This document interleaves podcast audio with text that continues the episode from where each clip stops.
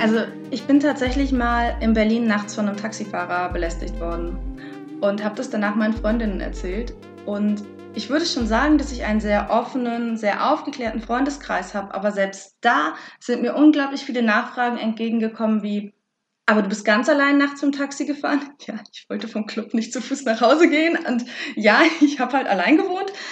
Und warum hast du dir die Taxinummer nicht gemerkt? Warum hast du das denn nicht gemacht? Und ich war einfach so überrascht, weil ich einfach überhaupt nicht damit gerechnet habe, dass in meinem aufgeklärten Leben mir noch so ein Victim Blaming entgegenkommt, weil ich habe mir nichts gemerkt, ich hatte einfach Angst.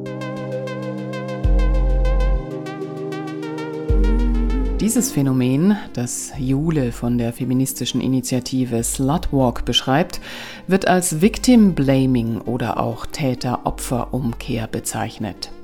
Die Organisation Slutwalk steht für sexuelle Selbstbestimmung aller Geschlechter und macht neben Victim Blaming auch auf die gesellschaftlichen Phänomene Slut-Shaming und Catcalling aufmerksam.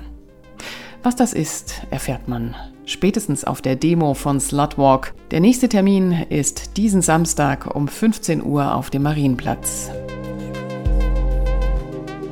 Die Reden, der Austausch mit den Mitgliedern der Gruppe werden musikalisch von verschiedenen DJs begleitet, darunter Resident DJ vom Harry Klein, Johanna Reinhold. Weiterführende Informationen gibt's auf www.slutwalk-münchen.de. him.